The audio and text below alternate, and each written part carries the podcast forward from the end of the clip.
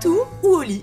Salut Emmanuel. Salut. salut, à tous. Quel plaisir d'être de retour dans ce super studio. Mais c'est ça, on ouais. est tellement content de te, soleil. recou- de te- de retrouver, notamment euh, toi, hein, parce que t'es quand même, t'es quand même prof. J'avais peur qu'on qu'on te retrouve jamais, hein, que tu meurs en fait. hein. Ah, c'était un peu, Mais en euh, fait, un peu la guerre, oui. Mais en fait, non, t'es comme d'habitude, toujours souriante. Enfin, je te vois à travers ton Euh, masque, oui, j'imagine hein, que t'es quand même Oui, euh, oui, souriante oui, et empreinte de dynamisme à revendre. Je suis particulièrement contente que tu sois là parce que j'avais effectivement envie de parler de toi, de ton excellent livre, euh, un deuxième livre puissant, inquiétant, apeurant, hein, même. On peut quand Oui, même aller jusque-là. oui, oui. Les lois du jour et de la nuit aux éditions Héliotrope, euh, qui, à cause euh, bah, du truc dont on n'a pas envie de parler, hein, donc, euh, bah, bah, a pas permis d'avoir le rideau levé en tout cas, et le rideau qu'il mérite, je trouve. Alors, comme toutes les belles œuvres qui méritent d'être découvertes en ce moment, mais qui passent à la trappe, eh bien, j'avais envie d'en parler.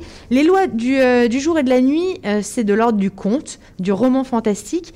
Je sais que tu es de l'école, on a tous besoin d'histoire. hein, euh, Exactement. alors évidemment pour euh, lire et, euh, et lire pour que, pour que lire devienne un plaisir en tout cas, est-ce que tu peux me, me, me pitcher ton livre Est-ce que tu peux me le raconter? Bah écoute, je vais essayer.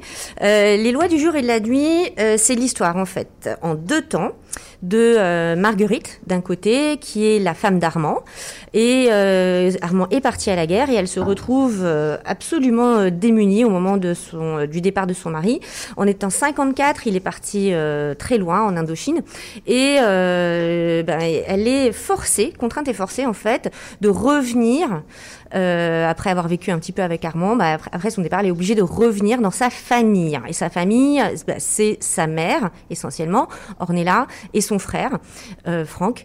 Et euh, c'est le retour aux sources, c'est un retour aux sources que j'ai voulu le plus inquiétant possible et le plus euh, Ouais, euh, réussi. hein, touffu et un petit peu à l'image de la forêt des Landes dans lequel ça se passe, qui est le cadre de cette histoire. Alors Donc, justement, est-ce que tu voilà. peux t'allonger? Je voudrais qu'on parle de cette, euh, de, de cette forêt là, justement que tu décris, que tu dépeins. Euh, euh, évidemment, quand, on, quand on est écrivain, on est, on est capable euh, d'écrire, de nous immerger dans un univers aussi noir que ce que tu fais, comme c'est le cas du jour et de la nuit. Est-ce que ce genre de période qu'on vient de traverser eh bien, permettent de te mettre des mots sur des sensations euh, nouvelles pour que tu puisses réécrire Est-ce que c'est... Est-ce que, la période m'inspire Ouais. Bah écoute, euh, je pense que comme beaucoup de d'écrivains, elle a d'abord été un, un défi. Hein. Et euh, il y a eu quand même un, un moment où euh, l'inspiration a été un peu tarie, c'est le moins qu'on puisse dire.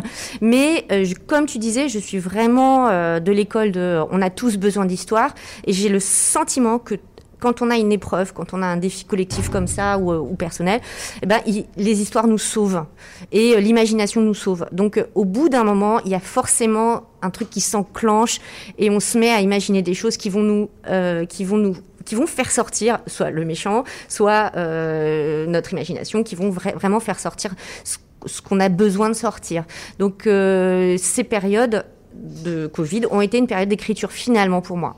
Est-ce que, cette forêt, c'est, comment, comment, euh, pourquoi tu l'as, je, pense à ça parce que écrire sur cette forêt de cette façon-là, quand on a, t'avais pas vécu euh, quoi que ce soit de, de, de tout à fait. euh, Bah écoute, je vais, je vais, je vais t'arrêter tout de suite parce que c'est quand même la forêt de mon enfance. hein.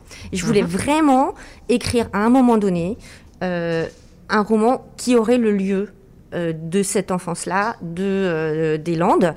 Euh, c'est une forêt qui, quand j'étais petite, me terrifiait, euh, qui a été construite de manière complètement artificielle, euh, qui a été, euh, ça a été des marais asséchés, donc il y a encore toute la pourriture, euh, euh, un petit peu comme une forme de trace en dessous, mais elle a été voilée.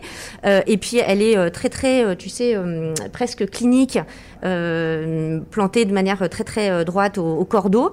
Et en même temps, on s'y perd. Moi, je me suis perdue euh, plein de fois dans ces forêts. Euh, et euh, elle a cette double fonction d'être à la fois un labyrinthe euh, et une image de ce que les gens vivent. Enfin, tu vois, c'est toujours une métaphore en fait, la forêt. Ok. C'est à la fois un vrai lieu et c'est à la fois une métaphore. Et je trouve que la forêt des Landes, elle se prête complètement à ça. Elle est hyper romanesque, quoi. Ok, très bien. Euh, je- je- je sais pas si C'est- Si, si, je, je, je, je vois, enfin, en tout cas, je la vois bien dans ton roman qu'elle est comme ça. Euh, tes personnages, ils sont. euh, en- au début, on ne parle pas du tout d'Armand. Euh, Ouais. Tu ne parles pas du tout d'Armand, et c'est un personnage qui intervient. Tu as une façon d'écrire qui est à la fois extrêmement euh, classique, si je, si Ouais, je- oui, enfin, oui, oui. tu utilises en tout cas le, le- la, la méthode extrêmement classique. On voit bien que tu euh, tu n'es pas une autodidacte de, de l'écriture. Non, non, j'écris au passé simple. C'est ça. tout à fait, tout à fait. Mais c'est une écriture qui est extrêmement agréable. ah ben merci. Ça, ça me fait plaisir parce qu'il y a une fluidité que je recherche aussi. J'ai envie de, de, que le lecteur soit emporté dans un flux. J'ai vraiment envie de ça. Enfin, tu, penses au, tu penses au lecteur quand tu écris Oui, oui, oui. Et ce serait, je pense que la, la, plupart des écrivains pensent au lecteur, mais d'une manière un peu particulière. Il y avait une très belle métaphore d'un poète qui s'appelle euh, Ossip Mandelstam qui parlait de la relation au lecteur comme une, une bouteille que tu lances à la mer. C'est-à-dire, c'est à la fois pour personne, ce que tu écris, enfin le message qui est dans ta bouteille, et euh, pour euh, tout le monde. Et tu sais pas euh, comment ça va aboutir, mais tu as un message à lui, à, lui, à lui faire passer. Et tu espères vraiment que ce lecteur va recevoir ce que tu avais envie de lui écrire. Alors, tu es quand même très inspiré parce que dans le même temps, enfin dans le même temps, quasiment très peu de temps après, tu as aussi bah, écrit un autre, une pièce de théâtre. Oui. Une pièce de théâtre qui sera jouée si tout, ah, si tout va bien, bien ouais. Exactement, au Festival Fringe et on espère vraiment qu'il va se tenir, ce festival incroyable qui va se dérouler évidemment à Montréal du 9 au 20 juin cette année. Et euh, là, nous, on a. Désolée, je fais un scoop. Ce sera en 2022 hein, pour nous. Ah, ok. Ouais, ouais ça c'est mort parce que voilà, il y a trop de difficultés. Et c'est un, une pièce où il y a beaucoup de proximité physique. Ah, euh, si tu vois ce que je veux dire, ça se passe vraiment dans une chambre. Ça m'étonne pas de toi, ça, tiens. ah, attends, ton écriture. Mais c'est ça, dans, dans, tes, même dans tes écritures, elles peuvent être noires, elles peuvent être. Euh, ah oui, mais il y a une écriture organique, j'espère, ou sensuelle. Donc bon, le chant de l'infirmière en temps de Covid, on va laisser tomber. Ok, d'accord. Malgré le titre. Le chant de l'infirmière, euh, mais en revanche, euh, vous pouvez le lire si, euh, si vous aimez l'écriture théâtrale. Moi, je trouve ça extrêmement agréable de lire, surtout en ce moment où.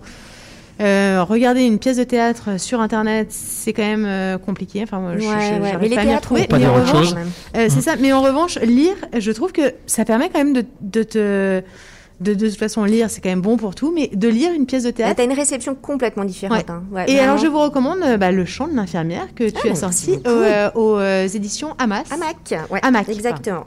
Écoute, merci beaucoup Emmanuel.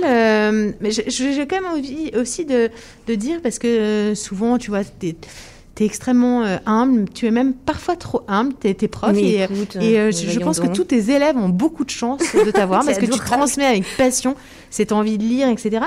Et, euh, et puis, tu es extrêmement décoré aussi, tu es chevalier des arts et des lettres, et tu été finaliste du prix du gouverneur général pour Gladys et, euh, Vova. qui est un, livre jeunesse, un roman jeunesse. Ouais, un roman jeunesse. Écoute, euh, merci beaucoup.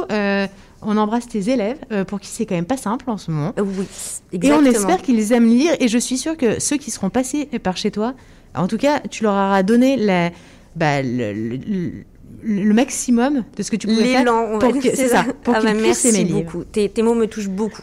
merci, beaucoup. à tous.